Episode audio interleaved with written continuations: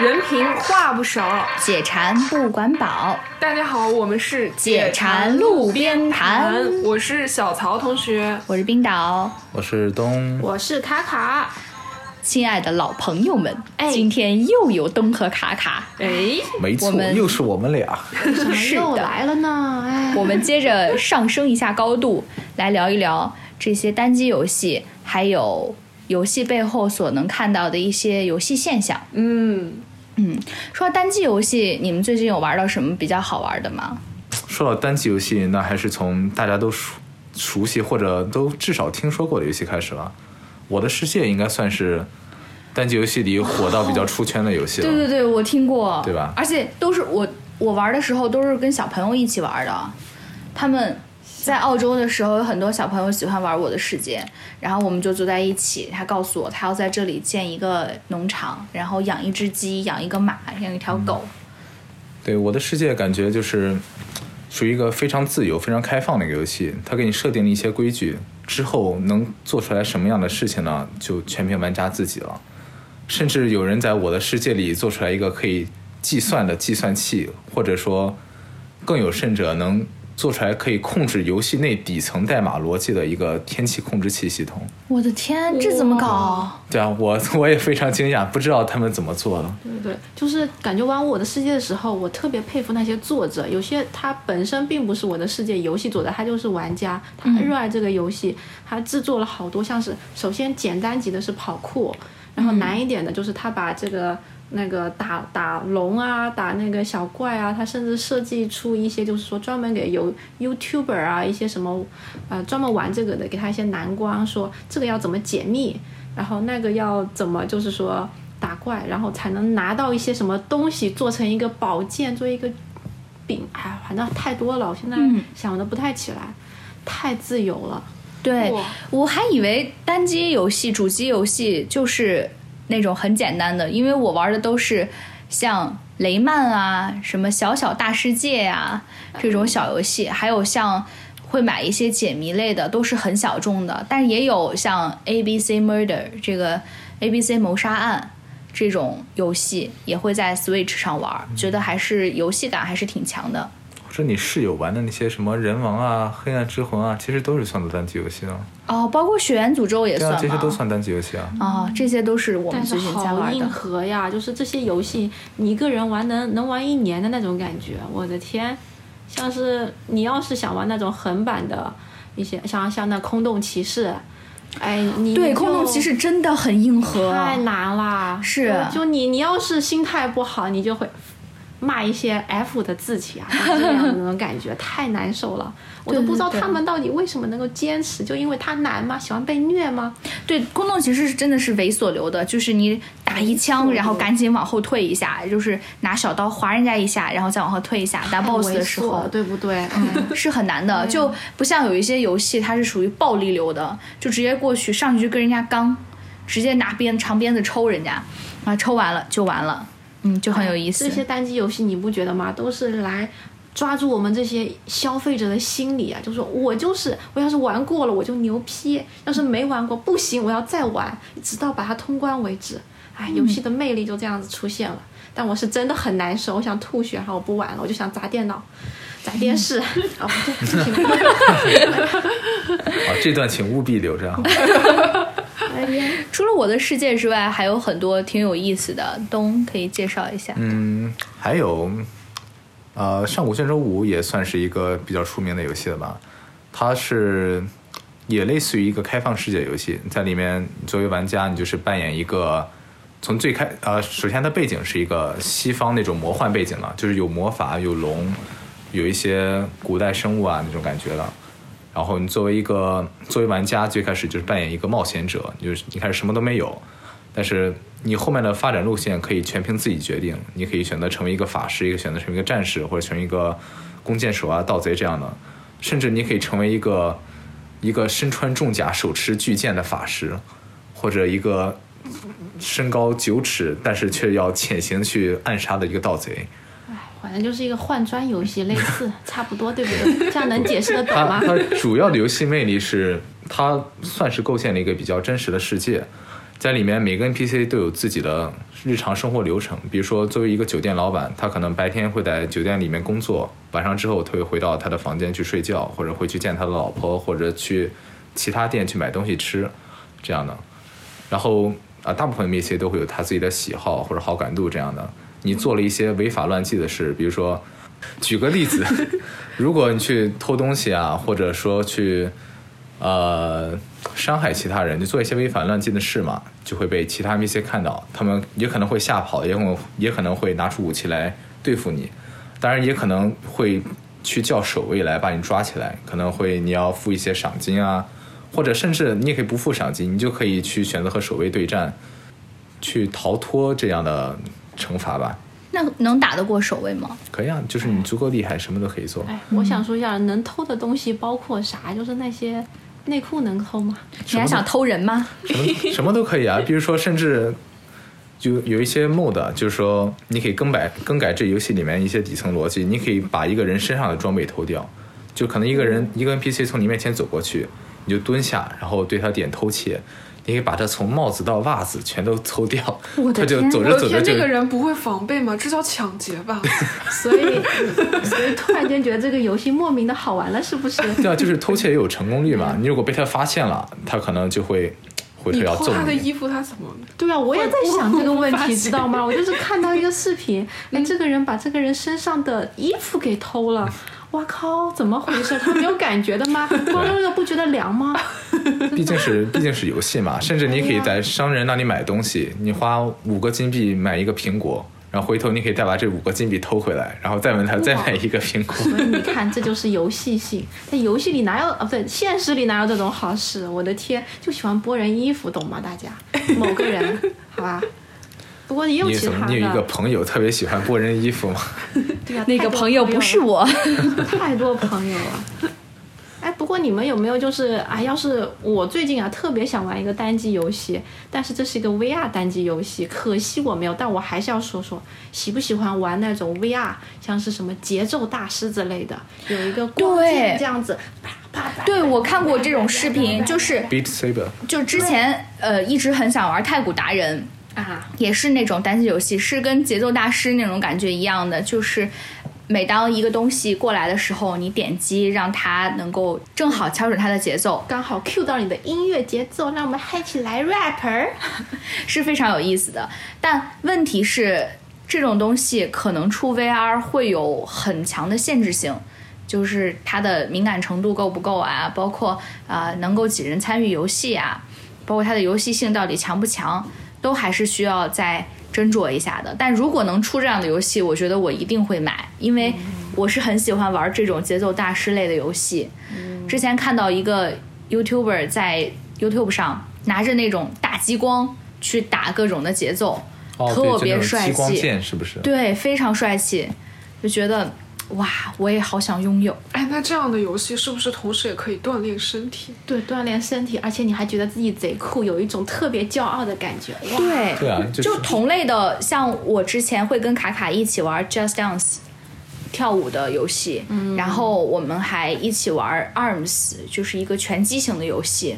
嗯，然后之后还有跟朋友玩过马里奥网球之类的，也是能够体感的游戏。虽然还没到 VR 那么高端的程度啦，但是对锻炼身体还是有帮助的。之后我妈问我你在干嘛，我就不能说我在打游戏，我说 我在锻炼。身体。可以可以。是啊，不过说到锻炼身体，最近 Switch 上也出了那个健身环的那个游戏嘛，叫《健身环大冒险》。对我特别想，据说就是，哎，怎么说呢？就是有那么一个环，你可以把这个环，就是说来攻击别人，只要捏一下，就是发一个激光枪，然后往前一抛，可以打出一个那个气气泡弹什么样子的。对，它就相当于把健身和这种闯关结合到了一起。比如说，你每做一个深蹲啊，都会对怪造成一个伤害，或者连续做五个俯卧撑就能对怪造成一次暴击，这种感觉了。还有，当然说到这个健身完以后，还有一个也是 Switch 做的，有个叫脑锻炼。我就看完这个，觉得他们现在游戏都把我们这个人照顾的这么这么好啊，要提升我们的智商，提升我们那个更加完善我们的体格。哦，是不是那个日本啊，对对对，某个就那个，提出做各种计算题啊，锻炼大脑啊。对呀、我都震惊了。哦，我的 Switch 上还有那个游戏。对我都震惊了，为什么呢？就是我们现在他们已经觉得，就是玩游戏的都是肥宅吗？就是觉得大家都这个智商降低了吗？那我就去玩一玩吧，就这样子吧。唉，想想想下次等一等。唉，你们怎么都卡壳了？除了这些，还有什么好玩的单机游戏呢？嗯我反正特别喜欢看 GTA 五的视频，也就是《侠盗猎车手》，如果中文名来说的话。嗯，因为怎么说呢，你我平时也算是个乖乖女嘛，那么也算，怎么了哎？真的是，对，那些坏事都是你朋友做的。这个可以。哎，我的我就可以就是说换一副面具嘛，对不对？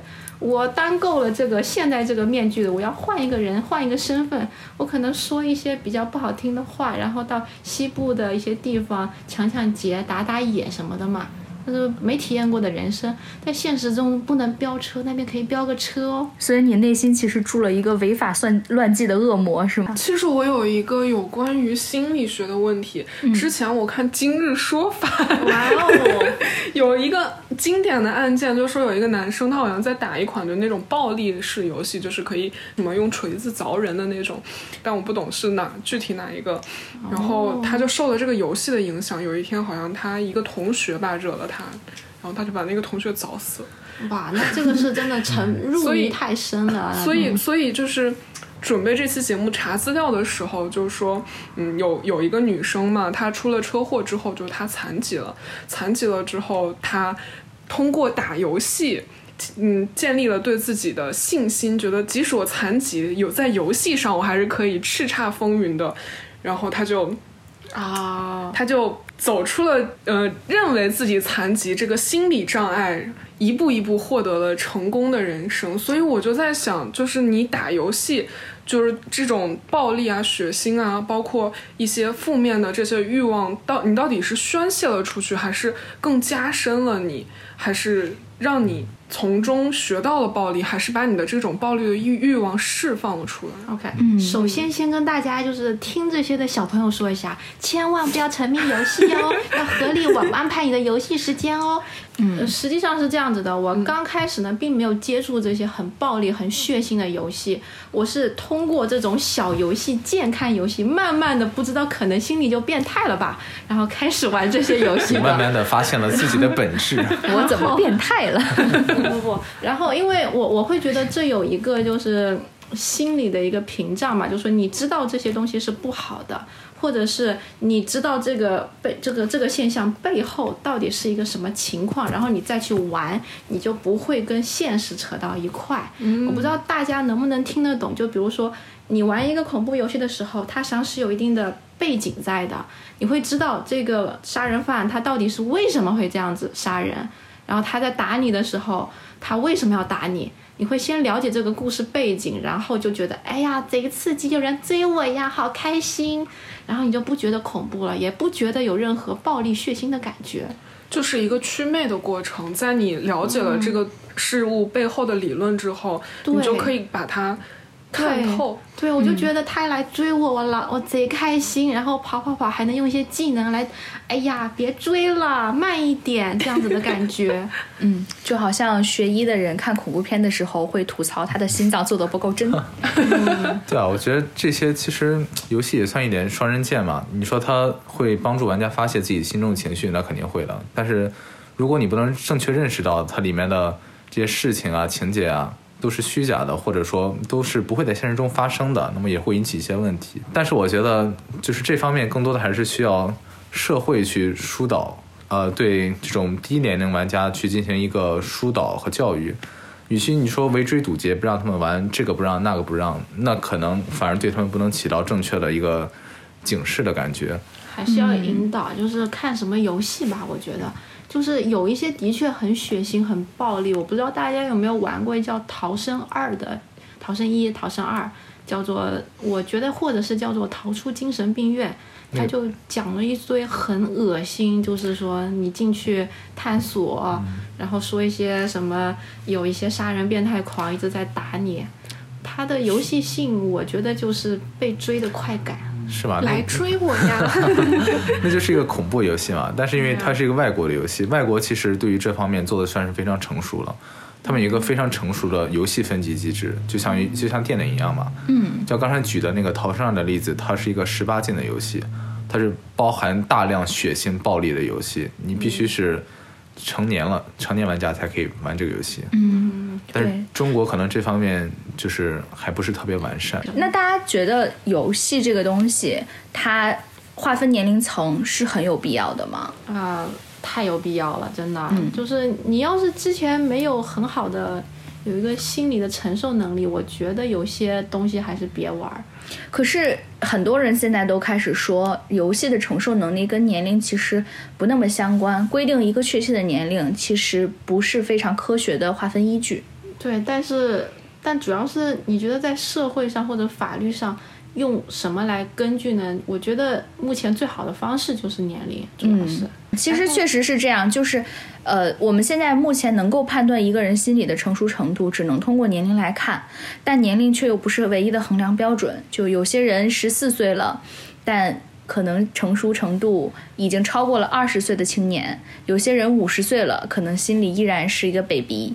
所以有些时候，一个人脆弱与否，一个人压力承受度大还是小，都跟年龄无关。没有那么没有必然的，不一定有直接的正向关系。对，就是对于个人来说，个人的心理心理年龄和他的生理年龄是成正比的，但是你不能把它同类比较。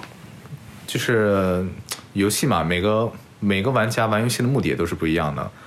呃，当时我看到一个英国的游戏设计专业教授呢，他把所有玩家分成四类。不过这个虽然分分类是根据多人游戏分了，但是我觉得对于单机游戏也有一些参考价值。嗯，就是它它一共分为四类玩家。第一类呢就是成就者，就是这类这类玩家在玩游戏时，他更想达成一些目标，比如说我要闯过这一关，比如说我要击败这个 BOSS，或者说做任务之类对，或者我说我要完成一个就特别难完成的成就，我完成了我又特别开心。然后第二类呢，就是探索者，就是他可能并不是特别执着于完成游戏给予你的目的，但是他更想去探索这个游戏都有什么内容。比如说我他会去各个角落啊、去找一些开发者或者游戏设计者隐藏的一些小物件啦，或者说去看这个问这个任务有没有什么特殊的完成方法，我可以不按游戏流程走，或者说我能不能就是不按游戏给定我的方法来，我去把这个游戏完成另一种游戏。嗯，那么还有另一类呢，就是社交家了。不过这个应该就是属于多人游戏范畴里才会有的角色，就是他对于游戏来说，更多可能偏向于是把游戏当做一个人和人沟通的连接。他并不是执着于玩这个游戏，他更更想的是通过这个游戏去认识其他人和现实世界的人类互动。游戏只是一个媒介。嗯，当然，最后一类就是杀手，就说他的他在游戏中的乐趣，既不是完成游戏里给定你的目标，也不是说我要去和其他玩家做朋友。他的玩家他的乐趣或者说他的游戏目标就是去破坏其他玩家的游戏体验。就是在很多多人游戏里，甚至作作为游戏设计者，他会去根据这四个游戏来分类，去设计不同的 gameplay，就不同的游戏玩法。他会专门为杀手玩家设计一个他能让他玩的爽、让他玩的开心的一个玩法。比如说之前提到的剑网三，在剑网三里，其实不同的角色是可以加入不同的阵营的。就举个不恰当的例子，就像你现实世界，你可以你可以加入中国或者加入美国啊，虽然现在不是敌对的，但是在那个游戏里，它是有两个不同的敌对国家阵营。哦，然后在这个不同阵营呢，你就可以去击杀其他敌对玩家，去干扰他们完成他们的游戏，甚至说在他们做任务的时候把他们的玩家击杀掉。而且这样呢，作为游戏设计者，甚至会鼓励这种行为，给你一定的金钱啊或者一些代币作为奖励，鼓励你完成这样的行为。嗯，所以说，我觉得作为一个游戏来说，你要确定你的受众，或者确定你的真正想吸引的玩家是哪一类的，非常重要。不过不管怎么样，这些游戏也就是让人获得快乐嘛，对不对？他们获得快乐的方式不同，有的是呵呵呵，有的是哈哈哈，有的是嘻嘻嘻，就是意思，好吧？我总结了，总结好。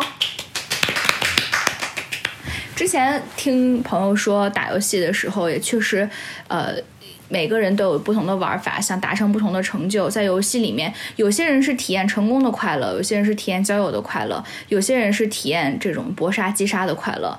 当然，只要你能够从一而终，就是有一个一以贯之的这种呃游戏感，那你就能从中获得你想要的东西。但如果你是什么都想要或者什么都不满足的话，那你就很难真正的快乐。就是你又想交朋友，真正的快乐。最近还出了一个比较有意思的游戏，是《死亡搁浅》。当时我跟卡卡两个人在墨尔本，还没有出 Switch 版，卡卡一个人跑去买了一个《死亡搁浅》PS 版的光碟。现在玩的怎么样了？不怎么样啊，我太难了。死亡搁浅真的，它是一个新的一种单机游戏模式。怎么说呢？大家平常感觉这个单机游戏，它主要的路线就是砍怪、杀敌，甚至是一些其他小游戏。这个游戏它主要的路线居然是送快递，大家能想象得到吗？想不到是不是？中间太无聊了，所以我没有熬得过去。但是我我知道，就是熬到后面的话会比较好玩。它有很多像是你可以自己设路啊、铺路啊、做一些摩托车啊、开车啊，就是感受到送快递的个乐趣。甚至也有那些怪物后面可以杀敌的。嗯，但怎么说呢？《死亡搁浅》不能算是一个纯粹的单机游戏。弄这个游戏的人小岛秀夫，他呢把这个也成为一个半单机半联网的模式了。嗯，就。有的时候我会突然间在路边看到有人为我搭建好了一个梯子，特别感动，然后我给他点个赞，这种模式，但我是看不到人的。嗯，怎么说呢？就是现在游戏真的是越来越先进了，也是为了挑战我们的各种创意嘛，故事啊，乱七八糟的，新的游戏模式越来越多，我也是觉得哇，眼花缭乱，我该玩什么呢？然后有什么新鲜的事情呢？还希望后面大家这些能够多多给我介绍一下。嗯，其实我觉得有些人真的是觉得送快递也很快乐。那游戏是是反映了很多人不同的心理需求的，而且游戏也是能反映出很多这种现象级的东西的。对啊，是啊，我觉得其实《死亡搁浅》就算是一个一个很好的作为游戏类型的一个例子。它其实是属于比较挑玩家的一类游戏，就是可能喜欢这类游戏的就特别喜欢，可能不喜欢的可能玩玩半个小时就要睡过去了。对呀，太慢了，我就是那第二种，我的天呐！但是我又知道这个游戏很好玩儿，我知道就是他们会把一些比较无聊的过程剪去以后做成视频给我看，我就说哇，还能打那种巨大的怪物啊，后面还能够骑车，后面还能建桥。呃，死亡搁浅的背景就是遭受特别重大灾难之后的美国。美国现存的就只剩可能零星的几个城市了，而且城市外围都很危险，可能会有怪物啊，或者有一些特殊的自然灾害啦，会威胁普通人或者一些车辆，甚至一些桥梁的正常建设。所以就导致了这个美国在这个灾后的美国呢，所有民众或者政府都特别分裂，各地和各地之间沟通特别不顺畅，就不像现在有网络一样。然后小岛秀夫做这个游戏的目的，其实也只是，也就是想让大家体会到人与人之间连接的快乐。然后他怎么体现这个方法呢？就是作为玩家，你是一名快递员，你的目标就是，比如说从 A A 城翻山涉水到 B，对，到 B 城。但是路上呢，可能会遇到各种各样的情况，比如说有一个特别大的河啊，你过不去，然后你身上还背着一堆的货物，一不小心还会摔倒，散落一地。然后你突然发现，哎，怎么回事？这边有个人加了一个架了一座桥，对，然后一般一般一般来说，就是在你可能一个人孤单的走在路上的时候。或者说，在你摔倒在地，哎，突然间看到路上摆了一个笑脸的牌在嘲笑你，知道吗？我都震惊了，我难受死了。不是，一般是突然看到前面有个补给站，能让你休息一下吗？对。其实我觉得很多日本的游戏设计者，他们真的还蛮有情怀的，然后会放很多很温情的东西在里面，让你感受到游戏之外真实世界的乐趣，然后同时又不失游戏的体验感。很多人跟我讲说。在 Switch 平台和 PS 两个平台上，PS 更偏向于这种看电影一样的画质，还有直接的感官震撼，但是 Switch 可能更偏向玩家的游戏体验和游戏感、竞技感。首先，最大的原因也是机能的限制嘛，因为 Switch 作为一个便携式掌机来说，它的机能实在是有限，呃，尤其是对比 PS 这种专业的游戏主机来说，就导致了它可能在画面上或者在那个音响效果震撼上，无论如何是比不过 PS 上的游戏的。再加上 Switch 的啊、制作商就算是任天堂嘛，任天堂的一贯以来的旗号就是我们不做画面或者什么音效效果，就是我们不做类电影的游戏，我们要做的是真正好玩，真的能让全年龄段的，无论你是八岁的小孩或者是八十岁的老人，都能体会到游戏乐趣的游戏。这样来说，就导致了他们这两个游戏主机从本质上来说，他们的设计目标区设计面向目标受众就是有区别的。嗯，对。是之后我们还可以讨论一下就游戏现象。其实现在就是游戏发展越来越快嘛，从最开始人人喊打的过街老鼠，就是所所有人唯恐避之而不及，都不想谈论，认为这是一个，甚至把这个比喻为一个毒品的一个事情，到现在可能几乎没有不玩游戏的人了，尤其是上了年纪的父母啊、老人啊，其实多少都会接触一点游戏，甚至还特别喜欢玩。嗯，我记得前段时间我爸玩了一款游戏，跟我讲，你知道吗？我玩一个游戏叫《海战世界》，我的海战世界里的战舰比你叔叔的强多了。就是他的快乐就在于他要跟同龄人相比，自己的比较厉害。确实就是，其实游戏的发展受众越来越多，但是可能随之而来的，就导致了游戏这个事情越来越偏向职业化。从制作游戏，从可能本来很个人的一个，比如说我自己，我可能自己就做一个独立游戏出来，嗯，到现在想做一个就是三 A 的特别火的，就无论是音响效果、画面效果、游戏性，再加上你这个宣宣传推广效果都特别好的一个游戏来说，是其实是一个非常烧钱的一个事情了。嗯，就导致游戏公司可能越来越也不愿意去做一个这样吃力不讨好，或者说越来越来越不愿意冒风险去做一些可能面向受众比较小，但是又特别有趣的游戏。他们更想去做一个能圈钱的是吧？对圈啊圈钱也可以这么说嘛，他们更想去做一些比较稳的游戏，就像类似于炒冷饭啊，把之前一些很老的游戏拿过来。原封不动的，就是给你画面优化一下，再拿再拿出来卖这种游戏，嗯。因为这个对他们来说就是一个几乎稳赚不赔的买卖嘛。嗯。有固定的受众，是，就是我又想起了一些老 IP，就是像是《仙剑》，还有一些是《轩辕剑》这些的。我真的觉得小时候，也不能说小时候，反正后面长大一点玩这游戏的时候，我觉得他们做的贼好，就是画面啊又有中国风，然后打架，还有一些很可爱的小怪陪我这边玩什么的。但现在越久就越越觉得，哇，太多这种网络回合制游戏了。嗯，大家就是可能是中国这边很少做那种比较有情怀的，甚至是把这个一个比较好的一个 IP 做好的游戏了。除了这些，我记得我看游戏还有一个很重要的看点是看别人打游戏，看各种主播。那个时候，当主播还不是那么火的职业的时候，有那么几个玩的很好的神级操作玩家，一向是我在这个行业中看到的标杆。之前看到很硬核的，比如说之前看过 Miss 小仓 JY 他们录一些撸啊撸的英雄联盟的视频，之后还有各种玩炉石的玩家、玩狼人杀的玩家，都在各种各样的平台上录他们游戏的视频。其实看别人打游戏，从古至今就是一个很有意思的事情，所以才有现在游戏主播行业的这种兴起。你们有看过哪些有意思的游戏主播吗？我特别喜欢，啊，也不算特别喜欢吧，反正我喜欢一个叫超级小杰的一个玩家。嗯他跟别人不一样，他玩的不是什么撸啊撸啊、刀塔啊，嗯他玩的是超级玛丽。哦，对，是一个，但不是不是最开始红白机上的了，是一个最新版的超级玛丽。那个嗯我记得超级玛丽是有马里奥这种制造，世界排行的吧？对，就是多少秒过关这种？是，呃，那个世界排行呢，就是属于一个偏竞速向的一个比赛了。其实很多游戏都有速通排行，或者说你快速完成一件事情的一个排行。嗯像超级玛丽，我记得来说，那个速通排行已经算是好久没有刷新了吧，因为它几乎已经精确到帧了，精确到二十四分之一秒你能做什么操作了。就除非再有人设计出更优化的线路，否则世界排行几乎也不会再更新了。对，当然，它也会利利用一些游戏内部的 bug，比如说可能后退一步，然后再跳一下，可能就能穿墙啊这种操作，嗯，来去达成一些速通的这样的成就。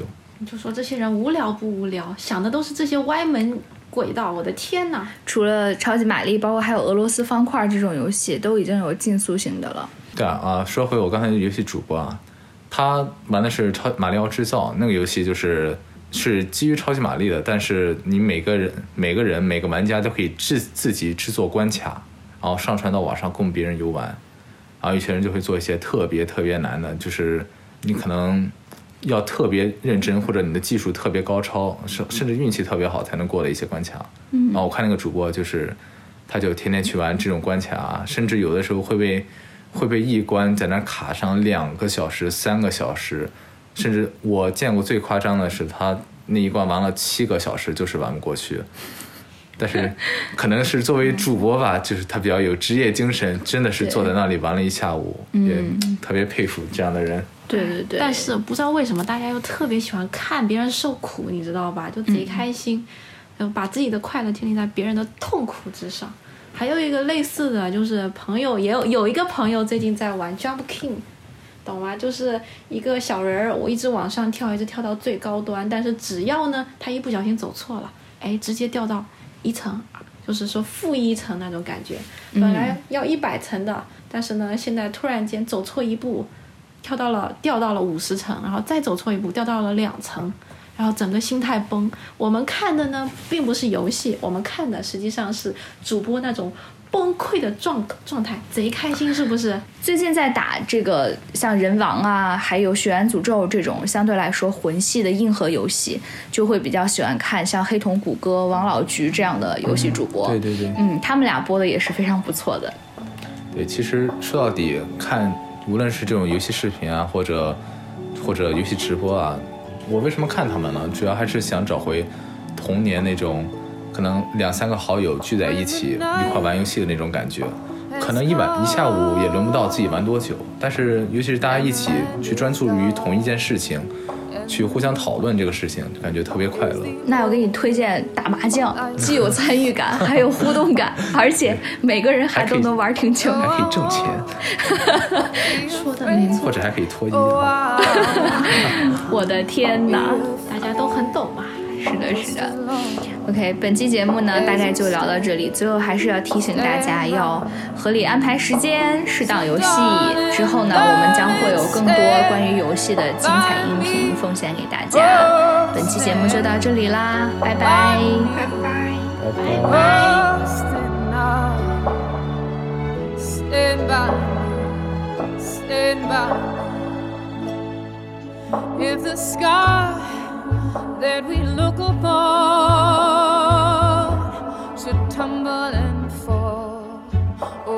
mountain should crumble to the sea,